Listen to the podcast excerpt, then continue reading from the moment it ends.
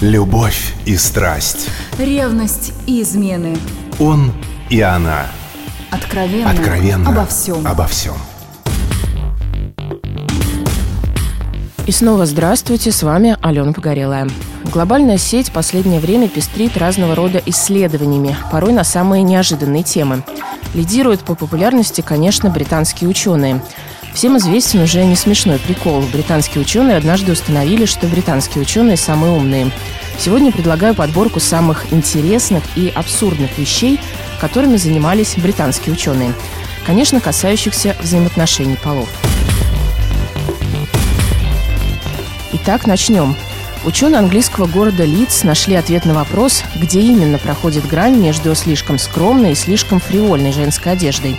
Они наблюдали, сколько мужчин подходят к девушкам с предложением потанцевать, разделив девушек по количеству надетой на них одежды. Оказалось, для успеха у мужчин женщина должна обнажать 40% поверхности тела. А вот женщины, обнаженные слишком сильно, пользовались меньшим успехом. Впереди лето, будьте осторожны со слишком откровенными нарядами. Женщинам нравятся хмурые мужчины. К такому выводу пришли ученые из Университета Британской Колумбии. Испытуемым предложили оценить фотографии людей противоположного пола с точки зрения сексуальной привлекательности.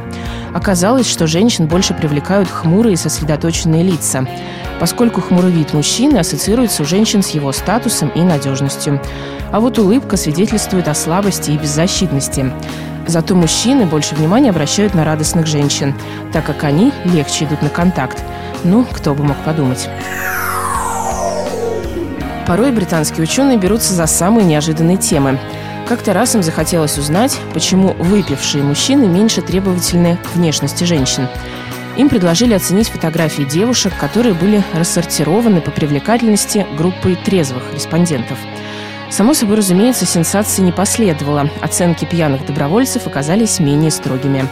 Вывод. Алкоголь отбирает у людей возможность адекватно оценить симметричность лица. А ведь, как известно, чем симметричнее лицо, тем оно кажется красивее. Ну а нечеткость линии всегда придавала некоторую загадочность. Поэтому, знакомясь в барах после пары бокалов, будьте начеку. Возможно, симпатии к утру испарятся вместе с градусами.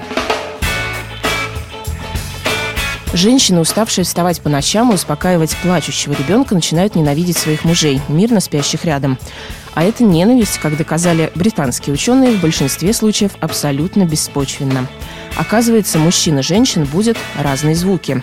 Для представительниц слабого пола детские рыдания – самый раздражающий звук из тех, которые способны пробудить от любого, даже самого крепкого сна.